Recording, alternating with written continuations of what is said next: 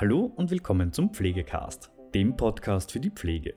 Heute haben wir eine neue Ausgabe Gepflegt laut Denken mit Lisa Zwirchmeier für euch.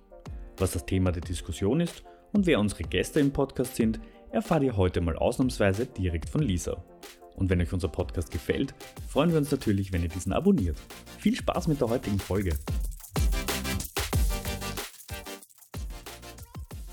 Pflege ist in aller Munde. Es vergeht kaum ein Tag, an dem wir nicht im tagesaktuellen Geschehen von Pflegereformen, Pflegemangel sowie horrenden Zukunftsprognosen lesen oder hören. Das alles schafft Verunsicherung, auch in der Gesellschaft.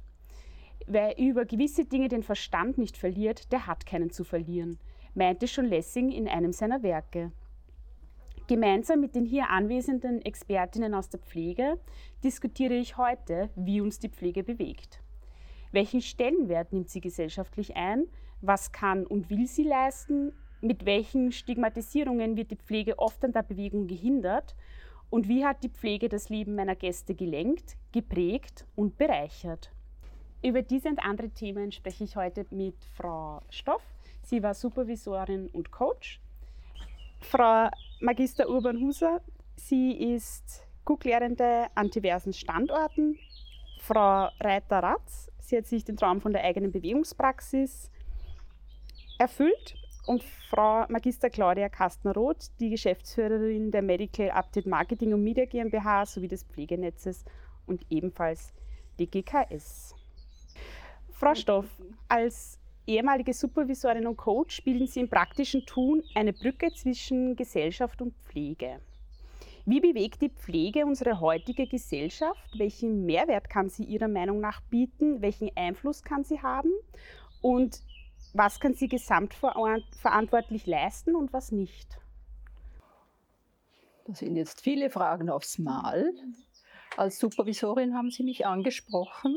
Also wenn ich vielleicht so den Sprung machen darf, äh, ich habe äh, also bis 2018 palliative Geriatrie-Workshops gemacht. Und äh, wenn ich mich daran sehr gut erinnere, äh, was mich sehr beeindruckt hat in Bezug auf Pflege und Gesellschaft, dass äh, diese Mitarbeiterinnen und Mitarbeiter in Pflegeeinrichtungen unglaublich viel leisten und es ist aus meiner Sicht ein bisschen zu wenig sichtbar. Ähm, sie kommen auch oft aus Osteuropa oder anderen Länder, Ländern und sind sind vielleicht noch nicht so ganz angekommen, um auch sich gut und professionell zu positionieren und zu sagen, wir machen eine tolle Arbeit. Und da war unser Auftrag auch, äh, diese Mitarbeiterinnen und Mitarbeiter zu stärken in ihrer Profession. Und das finde ich ganz wichtig, gerade in dem Bereich. Das wäre mal eine erste Antwort. Dankeschön für die Ausführung. Frau Kastnerroth, ähm, welchen Stellenwert nehmen Sie als ähm, Verlegerin in diesem Bereich ein, Gesellschaft und Pflege? Wie können Sie das mitgestalten? Ja, also ich kann es gut darstellen und ich kann es gut präsentieren. Das Gestalten müsste man definieren, auf welche Setting sich das bezieht, weil ich überzeugt bin davon, dass hier viele Hände gebunden sind das betrifft gesellschaftliche Strukturen von der Zuordnung, der Wertigkeit. Es betrifft natürlich auch diese Gesetze, die äh, dahinter stehen.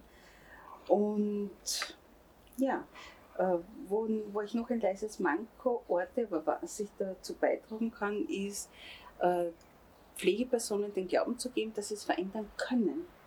Und dass sie nicht immer darauf warten, ob es jetzt, ui, gesetzliche Grundlage gibt. Ich meine aber schon, dass es eine regelkonforme Struktur geben sollte. Man könnte ja an Projektmanagement denken. Hier schafft man ja eine Organisation in einer Organis Organisation und damit ist es auch wieder legitimiert. Also das ist etwas, was ich denke, das, das kann ich in meiner jetzigen Funktion gut tun. Ich kann eine Bühne bereiten für alle Akteure, Akteurinnen, die wirklich auch äh, Pflege entwickeln wollen, die einen, ein gutes Schärflein beitragen wollen. Und diese wunderbare Frage kann ich gar nicht aufhören. Was mir so wichtig ist, ist nämlich die Schönheit der Pflege zu zeigen und die Sinnhaftigkeit, die dieser Beruf mit sich bringt. Wir haben heute eingangs schon mal gesprochen und es geht auch darum, dass äh, nach außen das muss man auf die Fahnen heften, das muss man überall hinschreiben, sonst werden wir keinen äh, keine Kolleginnen ins Spiel kriegen. Wir werden niemanden bekommen, der Pflege studieren will, wenn ich nur höre, 45 Prozent denken ans Aussteigen. Also das ist eben nicht mein Zugang. Ich will wirklich das Schöne zeigen, den Sinn zeigen und natürlich auch auf die Fehlerquellen oder das, was noch verändert werden muss. Das kann man nicht wegstreichen. Das möchte ich auch, darauf möchte ich auch hinweisen. Aber eben wie gesagt, mein Fokus ist darauf gelegt, Pflege glänzen zu lassen. Es ist so ein schöner Beruf. Frau Reiter-Ratz, wie schön ist für Sie die Pflege und wie, wie finden Sie, dass die Pflege unsere Gesellschaft mitgestaltet? Wie gestalten Sie sie auch aktiv mit, ja auch als Kinästhetik-Trainerin? Ähm, Ich finde die Pflege grundsätzlich einen sehr, sehr schönen Beruf, würde auch sofort wieder einsteigen bei 8-Stunden-Diensten statt 12-Stunden-Diensten. Ähm, das, was ich gemerkt habe, was äh, in meinem Alltag oft passiert, wenn die Leute mich mit Patienten sehen oder ich bin jetzt viel auch bei pflegenden Angehörigen, ähm, dass sie da merken, dass von der Pflegeseite sehr viel Wertschätzung kommt.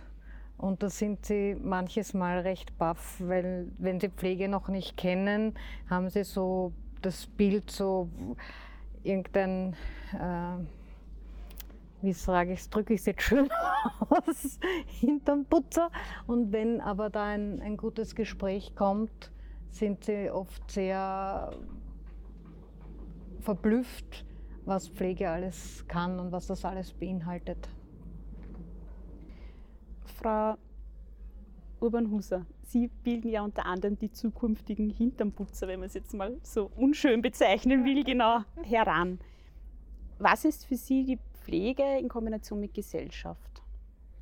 Pflege unterstützt die Gesellschaft in der Form, dass sie gesundheitsfördernd und förderlich für die Selbstständigkeit, für die Eigenständigkeit arbeitet und dort unterstützt, wo eben Unterstützung notwendig ist. Und für die Gesellschaft ist es so, dass jeder Einzelne von der Gesellschaft wichtig ist und die Pflege versucht, den einzelnen Menschen in seiner Umgebung zu sehen als Ganzes und in die Richtung zu unterstützen und mit einzubeziehen von eben Angehörigen, von ihrem Umfeld, von ihren Berufen her, damit man sie so unterstützt, dass sie vom Ziel her das erreichen, was sie brauchen in ihrer Umgebung. Und das heißt, wenn jeder Einzelne von der Gesellschaft gesundheitsfördernd unterstützt wird, dass auch die, also die Gesellschaft in die Richtung gesunder wird und stärker wird. Sehr, sehr schöner Ansatz, den Sie da ausgeführt haben. Ich würde gerne gleich bei Ihnen bleiben. Und zwar wird den Pflegepersonen oft ein Helfersyndrom nachgesagt. Ja. Ähm, wie lässt sich das mit einer Akademisierung und der Pflege als Profession vereinbaren? Es wird quasi oft als ein bisschen als Schimpfwort betrachtet. Mhm. Genau, wie, wie sehen Sie das? Menschen, die in die Pflege kommen, haben kein Helfersyndrom, wenn sie aufgenommen werden. Wenn die Aufnahmebedingungen von den Menschen, die Experten sind, was Pflege braucht, ähm, dabei sind und die die Kriterien dafür auch äh, nutzen können und durchsetzen können, ähm, dann sind Pflegepersonen, die das machen wollen, gerade jetzt auch von, von den EFAs, die Bachelorstudenten, die haben nicht ein Helfersyndrom, sondern die wollen etwas bewirken, gerade in der Gesellschaft.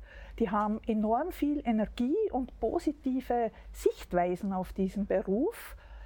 Und ich würde nicht sagen, dass die Pflegepersonen äh, Helfersyndrom haben. Es kann sein, dass sich manche dahingehend äh, bewerben, die das haben die vielleicht dadurch stärker werden. Ja? Aber das ist in sozialen Berufen, bei, bei Diätassistenten, das ist bei, bei anderen Berufen wie äh, ähm, in der Psychotherapie genauso der Fall. Ja?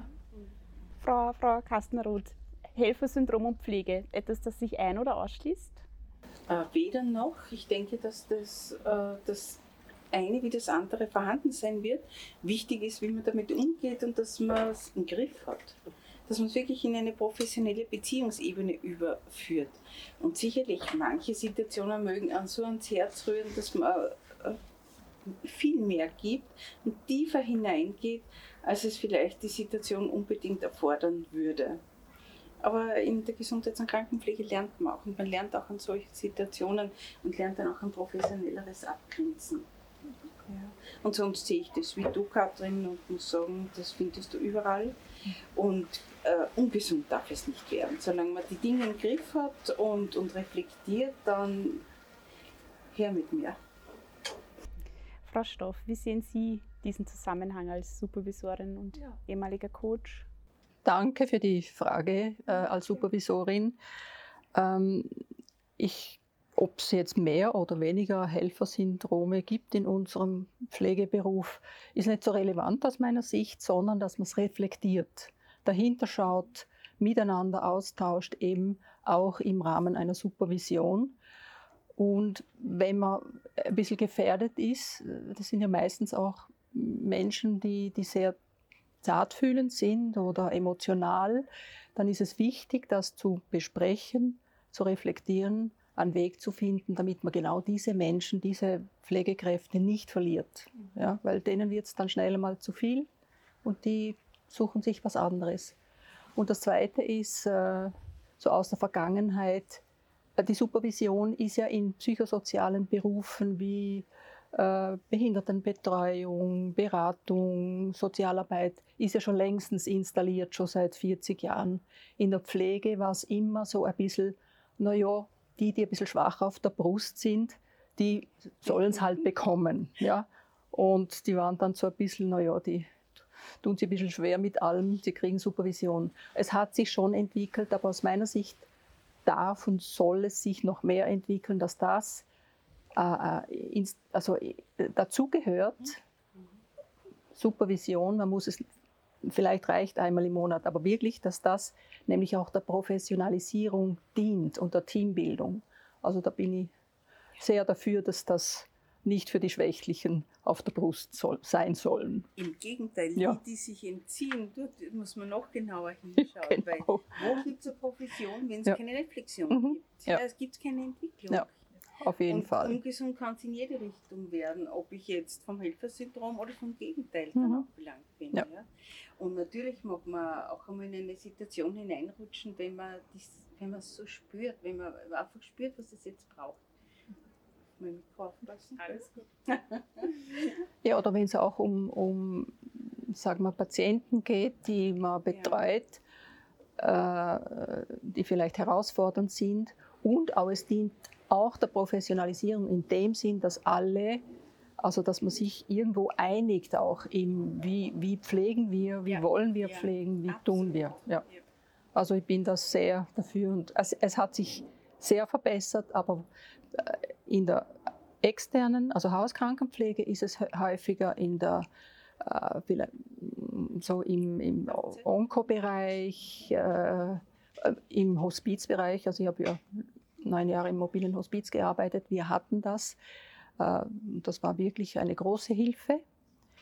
Aber es darf auch wirklich in akutchirurgische Stationen oder Intensivstationen und so weiter Einfluss. Also, äh, auch Langzeit wäre es doch. Lang, auf jeden Fall Langzeit in Pflegeeinrichtungen, ja. Aber es hat immer noch damit zu tun, und das möchte ich jetzt auch noch dazu sagen, wenn der Hut brennt, dann braucht man Supervisorin. Und dann soll die das regeln, am besten in zwei, dreimal und dann geht es eh schon wieder.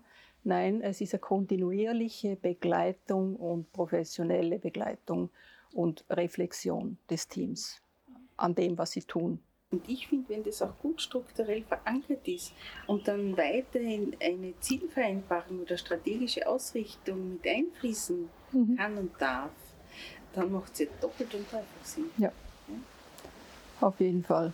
Da sehe ich eigentlich auch nicht nur das Personal vom Team, sondern auch die Leitungen gehören da mit hineingenommen, ja, teilweise, weil sehr vieles, also ich sehe in der Langzeitpflege, sehr vieles äh, könnte äh, geregelt werden, wenn die das Rückgrat hätten, auch für ihr Team einzustehen wo die, und zu sehen, wo die Problematik ist. Also in der Supervision ist es so, dass es mal fürs Team ist. Und ja. dann ist es aber auch wichtig, wenn es äh, Themen sind, Anliegen, die die Leitung betreffen, die, dann kommt die dazu. Auf jeden Fall. Ja. Weil das Team allein kann jetzt keine großen Änderungen machen. Da gehört der Leitung auch dazu. Der systemische Zugang auch. Ja. Eins greift ins andere. Und mhm. das muss ermöglicht werden. Mhm. Ja, genau. Wie stehen Sie eigentlich dazu, Frau Stoff, ähm, die Supervision sehr multiprofessionell zu organisieren? Also ich kenne es zum Beispiel mit Medizinern, mit Physiotherapeuten, Ergotherapeuten, Pflege, also wirklich alle, die sich wirklich gut kennen auch und sehr intensiv miteinander arbeiten. Wie stehen Sie zu diesem Ansatz? Auf jeden Fall. Also es, es kommt immer darauf an, was man will. Wenn es jetzt eine Station ist, ähm, wo, wo sagen wir, die, die Intensität der Zusammenarbeit recht hoch ist, ich denke Intensivstation zum Beispiel, dann ist es auf jeden Fall notwendig, glaube ich, bis sehr sinnvoll, das interdisziplinär zu machen. Auf einer Pflegestation, in einer Pflegeeinrichtung, wo der Arzt einmal die Woche äh, eine Visite macht, eher nicht. Ja? Aber vielleicht kann da äh, die Physiotherapeutin einmal dazukommen. Aber interdisziplinär auf jeden Fall, das, das ist ja äh, so, wie wir arbeiten oder wir auch gearbeitet haben. Äh, und das, das ist total wichtig. Und es geht auch um Teambuilding, nicht, dass man sich als Team fühlt und einerseits äh, Teamthemen ansprechen und behandeln kann, andererseits auch äh, Patienten, Geschichten, Situationen. Frau Reiter-Ratz, um Sie dann noch ins Boot zu holen zu diesem Thema. Sie sind ja freiberuflich tätig. Wie handhaben Sie das mit der Supervision? Ähm, Im Moment mache ich viel mit mir selber aus. Kann ich dadurch auch, dadurch, dass ich meistens mit Einzelleuten arbeite, ähm, auch ganz gut. Ich gehe selber wohin, aber nicht ähm, um meine Themen zu bearbeiten, aber meistens nicht als Supervision. Ähm, aber nachdem meine Kunden alle freiwillig von alleine kommen, ist auch wenig ähm, Problematik da, sozusagen mit den Kunden klarzukommen.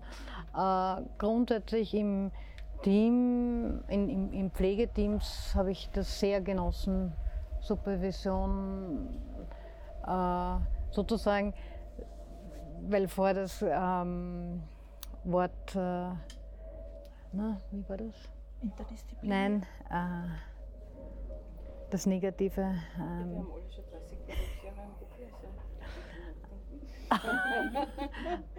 ähm, was wir nicht sind. Helfer. Helfersyndrom. Helfersyndrom. Danke. ähm,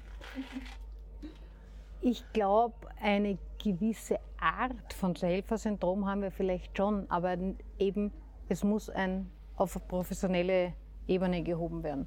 Wenn ich ganz unempathisch bin, bin ich in der Pflege auch falsch. Aber es muss eine professionelle Empathie sein, dass ich nicht bei jedem Patienten mitsterbe und mitleide, weil so kann ich ihm auch nicht unterstützen und nicht helfen. Um gleich bei Ihnen zu bleiben, Frau Reiteratz, Ihr Tätigkeitenprofil, es liest sich ja wie ein Potpourri aus allen möglichen Gesund gesundheits- und krankheitsbeeinflussenden Determinanten, wenn man es so nennen will. Ja? Wie verschieden kann der Zugang zur Pflege sein? Ähm, Super Frage, oder? ja. Es kann sicherlich sehr verschieden sein. All diese Dinge, die ich mache, wie Kinästhetikstrainer, ähm, oder auch, dass ich die Spiraldynamik-Ausbildung mache oder äh, mich dort immer weiterbilde. Das sind alles Dinge, die grundsätzlich auf, die, auf das Leben des Menschen Einfluss haben, genauso wie die Pflege Mensch, äh, den Menschen beeinflusst. Und all diese Dinge, sich leichter zu bewegen, ähm, beeinflusst unser ganzes Leben und beeinflusst somit auch die Pflege. Ähm, ich also in meiner Praxis mache ich jetzt nicht nur Orthopionomie oder nur Spiraldynamik. Oft fließt die Kinästhetik mit ein oder eben manches Mal kriege ich dann Anfragen von pflegenden Angehörigen. Da fließt dann auch viel von der Spiraldynamik wieder mit ein, wenn ich sehe, die tun sich bewegungsmäßig sehr schwer. Das kommt alles dazu. Ich bin grundsätzlich der Meinung, jetzt Spiraldynamik muss nicht jeder haben, aber dass jeder in der Pflege eigentlich basale Stimulation, Kinästhetik und Validation von Grund auf mit haben sollte. Frau Urbanhuser, würden Sie sagen, dass Sie einen sehr pädagogischen Zugang zur Pflege haben? Nicht in erster Linie. Nein, ich wollte zuerst gar nie an die Schule oder an die, an die FH oder in die Ausbildung. Das hätte ich in der Schweiz schon haben können. Ähm, pädagogisch ja, aber nicht, nicht nur in der Schulung, sondern die Pflege ist die Grundlage, der Mensch ist die Grundlage und das fließt auch im Unterricht so ein. Und es ist sehr beispielhaft. Äh, zum Beispiel pflegefachliche Kommunikation hat absolut viel mit der Praxis zu tun vom Pflegeprozess. Ähm, Vorbild sein, mag sein, dass das äh, äh, pädagogischer Ansatz ist. Auf Augenhöhe agieren ist aber sehr, sehr stark unterstützend und jeden so nehmend, wie er ist und versucht eben auch zu fördern. Hm, es ist, es ist der Beruf selber und die Erfahrung, die mich jetzt dahin gebracht habe, dass ich das auch viel lockerer ähm, bringen kann, wenn ich wenn ich meine Unterrichte halte, wenn es miteinander, ein Miteinander ist. Auch in der praktischen Anleitung war das stets ein Miteinander auf Augenhöhe. Weil wenn das eine schiefe Ebene ist, dann nutzt jeder pädagogisch-theoretische Ansatz nichts.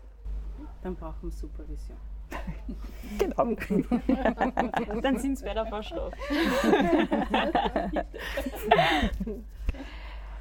Frau Kastner-Roth, ähm, auf welche Herausforderungen sind Sie im Laufe Ihrer Karrieren gestoßen? Welche Hürden mussten Sie meistern, mit denen Sie eigentlich nie gerechnet hätten? Wo wurde, wurde Ihnen ständig spruch, sprichwörtlich das Haxel gestellt? Ja?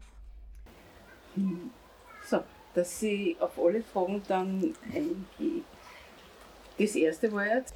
Welche Herausforderungen haben sich ergeben? Welche Hürden mussten Sie meistern? Genau, da bleiben wir mal. Also die Herausforderungen waren sicher mannigfach. Ich habe in St. Pölten angefangen und war damals auf der Herzintensiv und da hatten wir diese kardiologische Ambulanz noch dabei.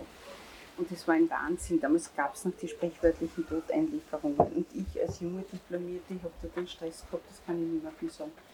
Also es war wirklich, also das waren Herausforderungen, so wirklich so in dieses Pflegefachliche hineinzukommen, dieses akute Geschehen, also hier wirklich professionell agieren zu können. Das hat einmal eine gewisse Zeit gedauert. Dann die Karriereentwicklung. Ich, kenn, ich kann nur sagen, ich habe das nicht bewusst betrieben. Ich habe Chancen bekommen und die habe ich dann ergriffen. Also das glaube ich, das ist so ein, ein Schlüsselsatz, den ich allen jungen Kolleginnen und Kollegen oder die sich noch entwickeln und entfalten wollen, das ist ja altersunabhängig, äh, mitgeben, den Mut zu haben, zuzugreifen. Man muss nicht immer alles können, man hat ja auch die Chance, das zu lernen und sich zu entwickeln, während man ein Projekt begleitet. Und hier, eben, da muss ich auch wieder sagen, Haxel steht. Hm. Ich habe so einen eigenen Ansatz, dass ich immer vorwiegend auf das schaue, was mir gut getan hat. Und ich habe wirklich hervorragende Mentorinnen gehabt, die Helga Wiesinger aus dem AKH noch der betrieblichen Fortbildung. Also ich weiß, da habe ich einfach, da habe ich immer über den Tellerrand schauen gelernt. Ich schwöre, die Buchstabensuppe wieder gegessen, weil wovon die Helga immer geredet hat, Höfer 2 Ausbildung in der Schweiz. Also brauche ich nicht drüber, meine zwei Schweizer Kolleginnen schauen, also die haben schon einfach ein, ein Level vorgelegt. Also für mich war es eher das, hier Chancen bekommen zu haben, zugegriffen zu haben und auch mich bemüht zu haben, das Vertrauen nicht zu enttäuschen.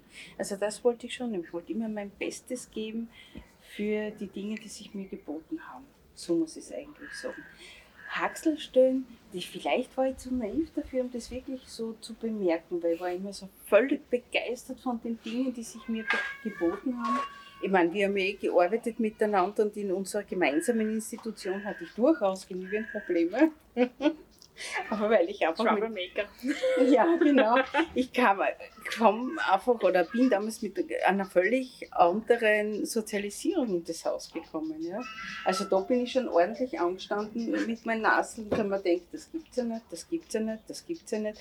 Und ich weiß noch, äh, Katharina Reiter-Ratz hat mich im Nachtdienst auch öfters gestützt und man versucht, so den Bogen zur Tradition der Institution zu schlagen, damit ich das auch verstehe. Aber ich habe auch dort grandiose Unterstützung gefunden. Eigentlich ist das bei mir so bicken geblieben. Ja. Also alle drei Katharina, Katharine, Katharinentreffen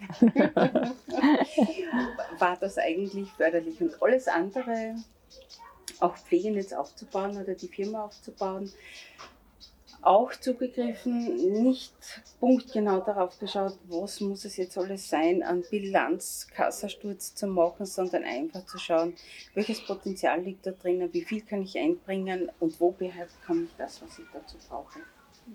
Also so war eigentlich eher mein Lebensweg und wenn ich auf die letzten 40 Berufsjahre zurückschaue. Eine sehr positive Einstellung. Ja, aber die Pflege möge mir nie abhanden kommen. Ich finde den Beruf so großartig. Darum mache ich das auch so gern. Ich hätte mit der Medical Update auch einen, einen anderen Fokus legen können. Dann wäre der freien Pflege jetzt nur für die, für die Pflege gewesen und äh, hätte in eine andere Richtung gehen können. Das physiotherapeutisch-medizinisch gewesen wäre. Die Frage hat sich für mich nie gestellt. Von Anfang nicht. Also für mich war das völlig klar, die Bühne ist ja der Pflege und es gibt so viel zu tun. Pflegewissenschaft zu studieren, ja, oh mein Gott, davon habe ich immer geträumt. Ich hab, war aber überzeugt davon, das werde ich nicht mehr erleben. Das werde ich nicht mehr erleben, dass man Pflegewissenschaft studieren kann. Und dann 2005 war ich fertig. Also das war schon so, ja, und dass jetzt wirklich Pflege tertiären Berufsfeld oder äh, Studienfeld angesiedelt ist, ich finde das großartig. Und das, ich lebe immer noch, also großartig. Sehr schön. Frau Stoff, was hat Sie im Laufe Ihrer zahlreichen Tätigkeiten und Ihrer Karriere in der Pflege am meisten vor den Kopf gestoßen? Äh, aber die Frage ist ja, also ich, ich habe viele Chancen bekommen, habe sie genommen, also mein Zugang, wenn ich das noch sagen will, äh, hat sich ja verändert von der Technik. Ich war auch auf der Intensivstation und das hat mich fasziniert und diese Apparate und alles und so weiter. Ist es dann zunehmend und bis zum Schluss in Richtung Beratung gegangen, auch in der Pflege. Ähm, also in, der mobilen Pflege, die ich dann gemacht habe, ist sehr viel Beratung gewesen. So, und was hat mich jetzt am meisten vor den Kopf gestoßen? Also, ehrlich gesagt, mir fällt eigentlich nichts ein. Die Mediziner? Die Mediziner? Naja. Na, wenn man schon sagt, am meisten, es muss ja nicht viel gewesen sein, oder? Also. Also natürlich gibt es Vorkommnisse, aber vor den Kopf gestoßen. Sollen wir dir ein paar Namen nennen? dem Gedächtnis Gut, also in dem, in dem grandiosen Privatkrankenhaus ist, sind natürlich die Mediziner andere. Da muss ich sagen, ich, ich war auch anders sozialisiert mhm. aus der Schweiz. Es war wesentlich kollegialer alles. Und diese doch Primari, Primari und Oberärzte und all, also vor den Kopf gestoßen nicht, aber ich habe mich irgendwie neu positionieren müssen und ich habe mich auch ein bisschen aus dem Schussfeld genommen, sag mal so. Ja. Das zeigt ja schon aber deine grandiose Haltung da dazu. Ja. Also diese drei habe ich ja lieben gelernt, wirklich auch beim Arbeiten und natürlich dann auch darüber hinaus. Mhm. Von da der Schwenk an, zur Akademisierung und Wissenschaft an, an Frau Urban-Huser gerichtet in diesem Fall. Warum denken Sie, diskutiert die Pflege innerhalb eigentlich noch immer über die Sinnhaftigkeit der Akademisierung? Worin ist das begründet, dass wir selber unsere Weiterqualifikation teilweise wirklich anzweifeln und sehr kritisch darstellen? Das frage ich mich auch. In den eigenen Reihen äh, ist das eben immer auch angesprochen worden, gerade wenn man mit Studierenden in die Praxis äh, begleiten gegangen ist. Und da gab es hohe Diskussionen. Eines meiner Thesen ist, dass eine Angst da ist, dass die besser dastehen als diejenigen, die jetzt schon also die das Diplom schon haben, noch kein Upgrade gemacht haben, dass da Ängste vorhanden sind und innerhalb von den Ausbildungen her noch nicht so viele Upgrades angeboten werden für genau diese Personen, wo sie dann auch sehen können, wie wichtig das wäre. Dass eben nicht nur die Praxiserfahrung ähm, zählt, sondern auch diese, dieser theoretischen Hintergrund, diese neuen Erkenntnisse und die Fragestellung und die Verbesserung aus der Praxis kommt, die man dann eben auch mit, mit neuem Wissen fördern kann muss. Entschuldigung, muss. Kann. Aber das müssen die zuerst auch mal quasi verinnerlichen und ja, lernen. ja. Und das wird halt oft nicht gesehen, weil diese Ängste so hoch sind. Und ich bin absolut der Meinung, dass dieses Wissen, diese Verknüpfung von Wissen, diese Wissenschaftlichkeit des Herangehens und der Fragestellung, des Hinterfragens absolut wichtig wäre und, und ist ja, für, für für diesen Beruf. Und diese Zweifler sollte, sollte man ins Boot holen können. Ja? Ähm, und, und ich möchte noch was Ja. dazu sagen, politisch gesehen, was jetzt zum Beispiel passiert, dass man das wieder untergräbt, damit man möglichst viele Pflegepersonen hat, indem man eine Pflegeausbildung macht, neu, die die Diplomausbildung eigentlich gestanzt hat in den meisten Ausbildungsorten. Ähm, das macht uns nicht, das macht es nicht besser. Und da gehört sehr viel Informationsarbeit und, und eigentlich auch aus der Pflege dieses Reklamieren, was ich versucht habe, ähm, in diese Richtung, dass ein Wirtschaftsministerium sagen kann, was in der Pflege gebraucht wird, weil es halt wirtschaftlich toll ist, dass man da eine Ausbildung wieder macht und dass dann mehr Hände und Füße da sind. Das bringt es aber nicht, weil in diesen komplexen ähm, Situationen, wo die Patienten immer öfter sind, weil sie älter werden, braucht es genau diese Wissenschaftlichkeit auch drinnen. Ja. Ich musste aber unbedingt einhaken, weil Mhm. sonst platze ich hier sicherlich. Du auch? Einmal Frau Kastenroth, dann Ihnen, Frau Stoff. Danke. Ich bin ja an deinen Lippen geklebt jetzt, ja, weil ich grundsätzlich das ja unterstreiche ich voll und ganz. Ich würde es wahrscheinlich nicht mehr so liebevoll angehen. Ich würd, weil es, man braucht keinen Minderwertigkeitskomplex haben, weil ich ihn beseitigen kann. Dann mache ich halt eine Außenweiterbildung in die Richtung. Wenn mehr nachgefragt wird, dann kommt auch das Bildungsangebot dazu. Das, eben wie gesagt, so die Zusammenschlüsse mit den FHs oder mit anderwertigen Unis, Privatunis, vieles ist möglich, wenn es gefordert wird. Und das, was ich nicht auslassen möchte, ist, dass den Pflegepersonen klar sein muss, ganz egal wie und was, dass sie nach neuesten Erkenntnissen und Wissen pflegen müssen. Nicht sollen, es ist ein Muss. Ja, also das ist, ist, ist mir so wichtig. Man muss auch in eine Literatur gehen können. Es muss nicht jeder Literaturrecherche und Analyse betreiben können, aber da muss es ein, zwei Personen mindestens auf der Station geben oder was man halt eine Pflegewissenschaftlerin äh, pro Bereichs- oder Abteilung auch halt etabliert sein, damit man da die Fragen herantragen kann. Weil das betrachte ich schon für wichtig, dass dann die Wissenschaft das wieder aufgreifen kann und wieder zurückspielt. Aber wir in der Praxis oder in der Praxis können sich nicht abschotten davon. Ich muss begierig nachfragen. Und dann löst sich auch das Problem, dass ich ein Problem habe damit, dass es ein Problem ist, dass ich nicht akademisiert bin. Nicht? Ich habe es absichtlich feiner Form. eh. Äh, hab absichtlich, das passt schon, das ist alles okay, äh, aber in der Kommunikation ist dieses Wort muss unglaublich, stoßt auf Widerstand, weiß, absolut sofort. Und deswegen versuche ich, äh, eine Schiene zu legen und ehrlich gesagt hab, war das die größte Herausforderung, wie ich nach Österreich gekommen bin, dass man es schön verpackt bringen muss, damit man wohin kommt. Und ich denke mir, ich habe jetzt einfach ein Alter, wo das Wort muss, es hat selten Platz, weil denke, Individuen tut, wie er glaubt, weil jeder muss auch für sich selber die, die Verantwortung tragen. Aber wer sich der Qualifikation der Gesundheits- und Krankenpflege zugehörig erklärt, hat auch ein Muster dahinter. Es gibt ein Gesetz dafür und wir sind so schuldig. Das, sind, das hat auch etwas mit, mit dem Bild nach außen zu tun, wie wir äh, uns darstellen, wie wir wahrgenommen werden und auch in Konjunktiven zu sprechen, ist genau keine Alternative, außer aus meiner Sicht. Ja? Frau Stoff, Sie sehen, ein sehr emotionales Thema. Ihr Standpunkt dazu, bitte. Ich bin ganz bei dir und bei euch und ganz wichtig.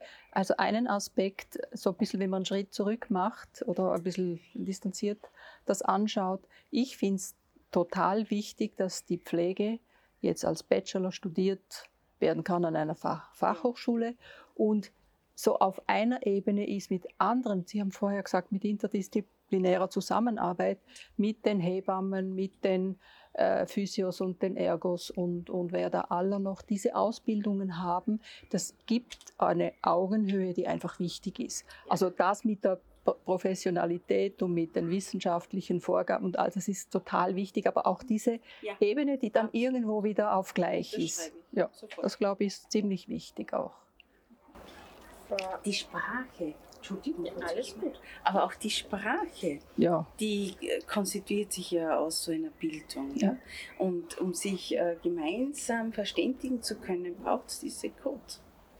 Ja, wenn ich die überhaupt nicht verstehe, die von irgendeiner Literaturanalyse nach Behrens und Langer, ich greife das jetzt absichtlich so auf, weil das so rauf und runter gespielt wird, mhm. spricht, dann tue ich mir schwer, äh, hier in die Diskussion eintreten zu können, weil zuerst muss man mal erklären lassen. Und wenn ich es nicht selber gemacht habe, fehlt mir immer noch das komplette mhm. dazu. Nein, Frau Stoff, ich würde gern beim nächsten Punkt bei Ihnen bleiben und ein bisschen einen Themenwechsel einleiten. Wenn ich kurz mit einer Anekdote starten darf, es gab da mal einen Patienten, der mir sagte, ich hätte so schöne Augen wie ein Husky. Ein paar Tage später lag er im Sterben und ich bin bis weit nach meiner Spätschicht bei ihm geblieben. Inwiefern wird ein romantisches, idealisiertes Bild der Pflege vermittelt und wie lässt sich das mit einer Professionalisierung vereinbaren? Also gut, ich meine, ja, sehr, also die, die Pflege also sag mal, in, in der Gesellschaft oder in, in, in Film und Medien und etc. hat, hat die Pflege ja auch Klischees, nicht? Und äh, das jetzt, diese Anekdote würde jetzt auch ein bisschen, ein bisschen dorthin verorten, dass es ins Klischee passt, die Krankenschwester mit den wunderschönen blauen Augen und so weiter. Ich, ich würde es ins Klischee. Ha? ich würde es ins Klischee verorten, aber ich, ich würde auch den Bogen machen. Es ist sicher Klischee und, und da gibt es auch Witze und, und, und Filme und Schwarzwaldklinik gab es früher und alles nicht. Aber es ist vielleicht auch ein, ein, ein Punkt, den man ernst nehmen muss. Wo sind die Grenzen der, der Patienten-Pflegebeziehung? Äh, ja? Und da sind wir wieder beim Reflektieren ja. und beim Schauen, äh, wo ist die Grenze für mich, für uns generell. Ja, dort würde ich es hin, hingeben. Und die, dieses Beispiel jetzt äh, ist dann im Sterben und ich, ich bin länger geblieben, als ich müsste. Ähm, da kann man nicht sagen, es ist richtig oder falsch, sondern es muss bewusst sein und das mache ich. Aus, ich habe meine Gründe und es ist bei dem und vielleicht nur bei dem oder es muss reflektiert sein. Dann ist es okay.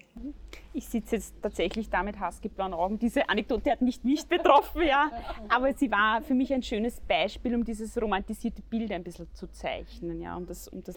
Sie hat keine husky-blauen Augen, sie hat wunderschöne blaue Augen.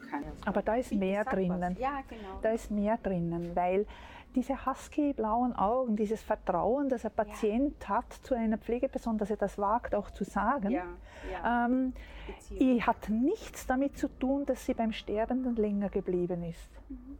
Ganz sicher nicht. Das ist ein Kompliment, das ein Patient einem macht und, und das einem freut.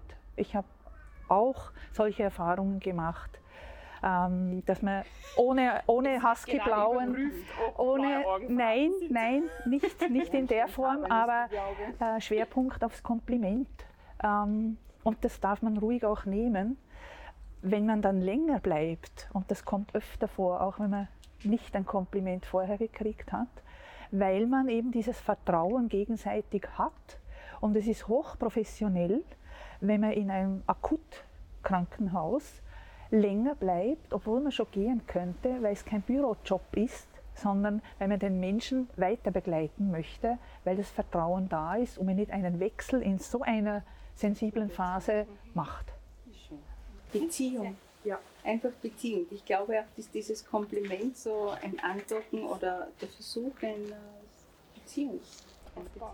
Aber natürlich kommt man mit ganz anderen Anekdoten in Berührung. Und das Professionelle, was du gesagt hast, Katharina, ähm, ist dann auch das, zu sagen, stopp, da ist meine Grenze. Ähm, und dann auch hinterfragen, was veranlasst sie so zu reagieren. Ne? Nämlich auch in Richtung Grenzverletzung mhm. den Pflegepersonen ja. gegenüber. Und das ist zum Beispiel auch etwas, was in der Kommunikation, was man da sehr schön auch hineingeben kann in den Unterrichten. Ja, und es muss thematisiert sein. Ja. Also wir haben ja, äh, bei diesen Workshops da mit den Pflegeeinrichtungen, Mitarbeiter und Innen, und es war nicht nur Pflege, es, es waren alle, auch Verwaltung etc. Also wenn man ein bisschen aufmacht, wie oft das dann Sexualität, Übergriffe Thema sind.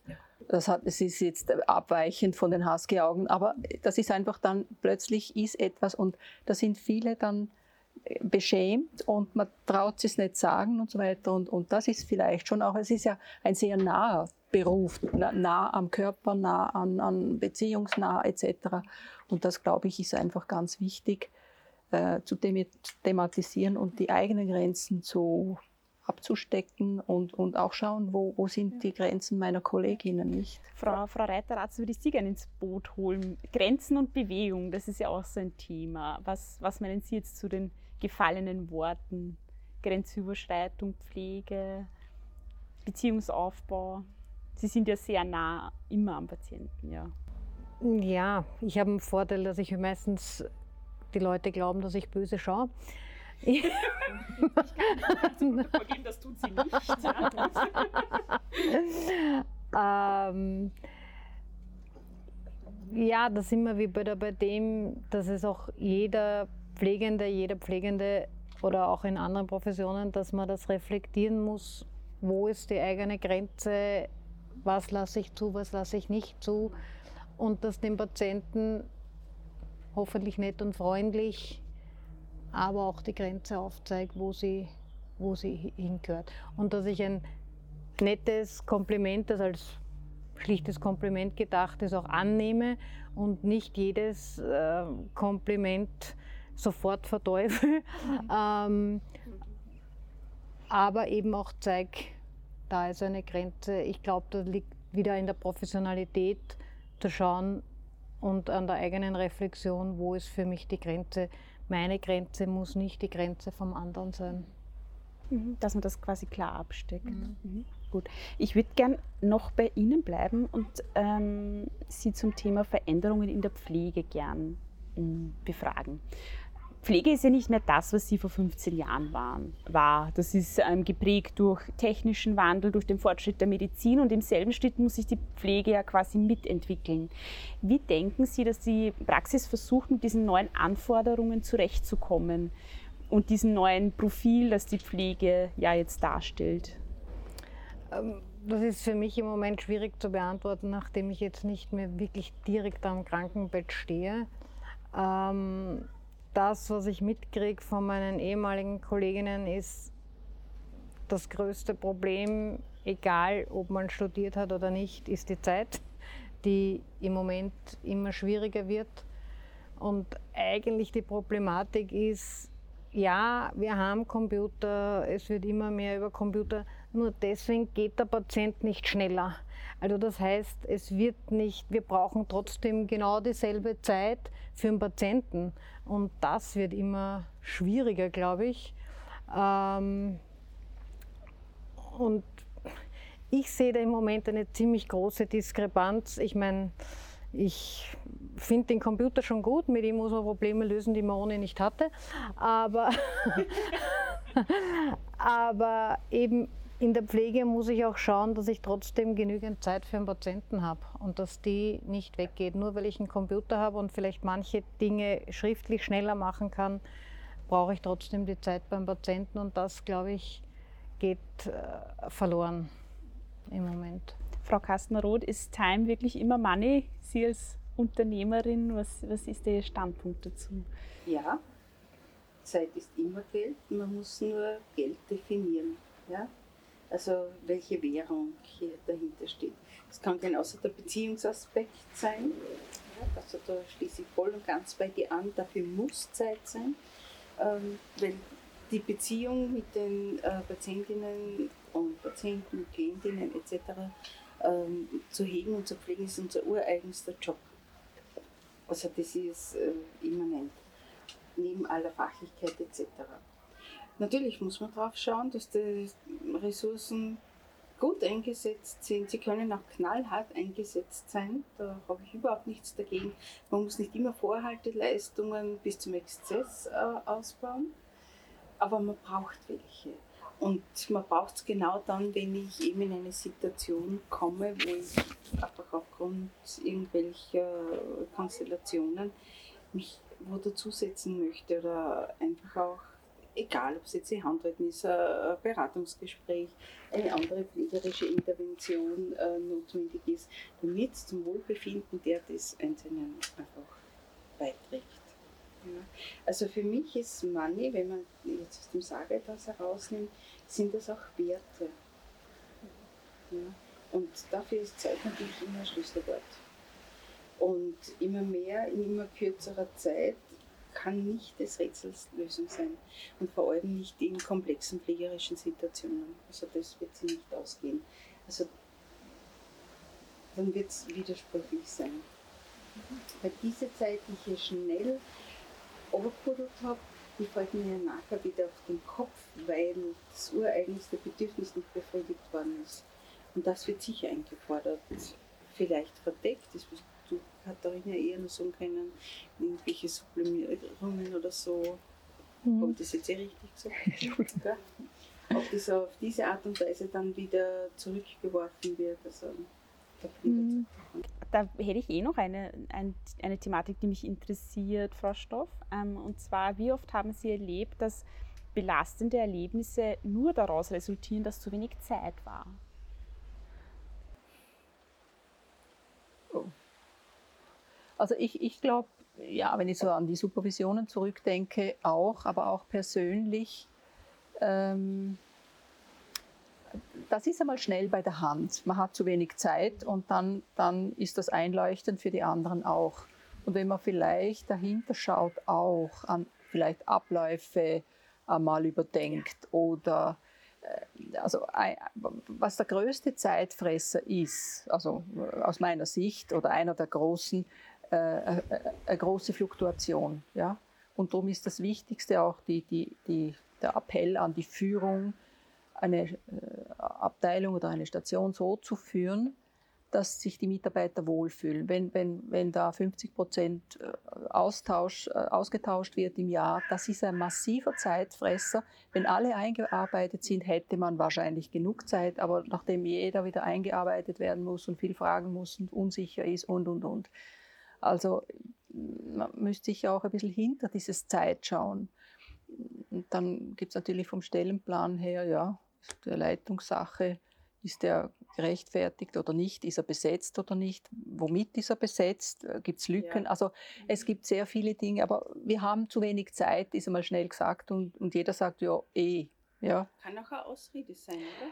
Ja, ja aber ich glaube schon, dass einfach die Hektik schon größer geworden ist ja. und die Anforderungen. Und, und ich glaube auch, also wenn ich zurückdenke an, an meine Anfänge. Ich will jetzt keine alten Geschichten erzählen, wirklich nicht, aber also die Patienten, das waren komplett andere. Ja, also da, da, da gab es nicht, also die, diese Komplexität, die heute in den meisten Fällen ist, war halt nicht. Ja, es gab keine 90, 95-jährigen Bewohner in Pflegeheimen mit Demenzherausforderungen und, und, und die Menschen sind mit 75 gestorben und, und das war halt dann, ja, eh. Ja, also die sind gar nicht so alt geworden. Das ist so eine komplexe, Heraus also so eine Pflegeherausforderung äh, quasi war dann. Ja, äh, das mit der Zeit. Aber ich glaube schon, also und sicher ist es die Zeit, das glaube ich schon, und das Empfinden, dass man zu wenig Zeit hat, aber das ganz Wichtige ist die Wertschätzung, die den Einzelnen entgegengebracht wird. Ja? Weil dann ist vielleicht, ist es vielleicht ein bisschen leichter. Ja? Ich glaube, die Wertschätzung. Und das habe ich bei den, bei den Pflegeeinrichtungen gemerkt, auch persönlich als Angehörige mal jetzt äh, in einer Pflegeeinrichtung zu sehen, genau zu sehen, was diese Menschen, diese Pflegepersonen leisten in Pflegeeinrichtungen, immer, jeden Tag und immer, also und da ist von der Gesellschaft her, wenn Sie vielleicht jetzt die erste Frage noch einmal, meiner Meinung nach zu wenig Wertschätzung. Wertgeschätzt ist vielmehr die Technik, also die, die Operationsschwester, die, Pfle die Intensivschwester, also alles, was mit Apparaten ist, wesentlich höher auch bezahlt. Und ich glaube, wichtig ist auch für die, vielleicht im Rahmen der Zeit, Wertschätzung ist das Zweite. Und ja, diese Arbeit auch sichtbar machen, wie auch immer man das möchte. Meistens sieht man es erst dann, wenn man betroffen ist, als Betroffener oder als Angehöriger. Dann sieht man, was da geleistet wird. Und was mir auch aufgefallen ist, wenn ich jetzt den Satz gerade noch fertig sagen möchte, zu sehen, was sich da verändert hat, dass diese Mitarbeiterinnen in Pflegeeinrichtungen viele wirklich eine gute Ausbildung haben, dass die Validation haben und die auch anwenden, dass die basale Stimulation, also da gibt es so ein Potenzial, das ist unglaublich, ja. Also wir, unsere Ausbildung, da gab es nichts von alledem, ja. Um den Bogen, die, Sie haben ihn ja schon sehr schön gespannt, quasi wieder zum Beginn möchte ich an Sie eine Abschluss, Abschlussfrage stellen, die ich dann Reihe umstellen werde. Wenn Sie die Profession der Gesundheits- und Krankenpflege mit einem Satz beschreiben müssten, welcher wäre es? Mit einem Satz. Ähm, äh, sicher, also ein Satz, ein Satz bilden. Also Beziehung fällt mir jetzt, das ist das Wesentliche. Beziehung, in Beziehung die Autonomie des zu pflegenden, betreuenden erkennen und, und entsprechend die Pflege dann äh, planen. Ja, also Autonomie, Beziehung und, und auch ein bisschen ein Plan. Was brauchen die Menschen? Sehr schön, danke. Ja. Frau Kastner-Roth. Was ist Ihr beschreibender Satz? Danke, Katharina. Jetzt konnte ich kurz nachdenken. Ich würde es jetzt so ganz spontan, so spontan sagen. Das Schöne in der Pflegekunst ist heilsam. Oh, das schön. Und, aber nach, ich weiß, das gibt ja Diskussionen, weil Pflegekunst, das ist ja keine Kunst, das muss man ja professionell und und und. Aber das inkludiere ich. Das inkludiere ich. Und äh, Pflege ist mehr als nur die rein fachliche, das rein fachliche Ausüben. So. Und aus war ein Satz. Ne? Dankeschön. Frau Urban-Husser, was ist Ihr Satz? Die Kunst, Pflege ist Kunst, den ganzen Menschen zu sehen und wirklich Zeit zu investieren, zu sagen, die Kommunikation mit meinem Patienten ist ganz wichtig, damit ich ihn kennenlerne und ist vordergründig eine Tätigkeit, die es möglich macht, die Planung individuell hinzukriegen und den Menschen so zu fördern, dass er dann selbstständig damit umgehen kann. Dankeschön. Frau Reiteratz, ist Bewegung immer Pflege? Ähm, eigene Körperpflege, ja. Ähm, die, ich denke, Pflege ist ganz viel den Menschen zur Selbstständigkeit zu helfen. Sei es die Selbstständigkeit, dass es wirklich ganz selbstständig ist und sei es auch nur, dass er selbstständig zum Glas greifen kann oder selbstständig sich die Decke raufziehen kann. Also jede einzelne Selbstständigkeit zu fordern und damit die Wertschätzung des anderen. Ich bedanke mich für die vielen Meinungen und die geteilte Expertise, an der ich jetzt auch teilhaben durfte. Es war mir wirklich eine Freude, mit Ihnen an einem Tisch zu sitzen. Wenn Sie als Zuhörerin oder Zuhörer Meinung zu dem Thema haben, dann finden Sie uns auf diversen Social-Media-Kanälen. Ähm, auf der Pflegenetz-Website, wo Sie auch weiterführende Informationen zu verschiedenen interessanten Thematiken finden. Das schlagende Herz der Weiterentwicklung ist und bleibt der Diskurs. Und mit diesen Worten verabschiede ich mich bis zum nächsten Mal. Ja, das war es auch schon wieder mit der heutigen Folge Pflegecast. Wenn Ihnen diese Folge gefallen hat, freuen wir uns, wenn Sie unseren Podcast abonnieren. Weitere Informationen zum Thema Pflege und allem, was dazugehört, finden Sie auf unserer Webseite www.pflegenetz.at oder unserem YouTube-Kanal Pflegenetz und unseren Social-Media-Kanälen. Alle Links zur aktuellen Folge sowie unseren Webseiten finden Sie in der Beschreibung. Bis zum nächsten Mal.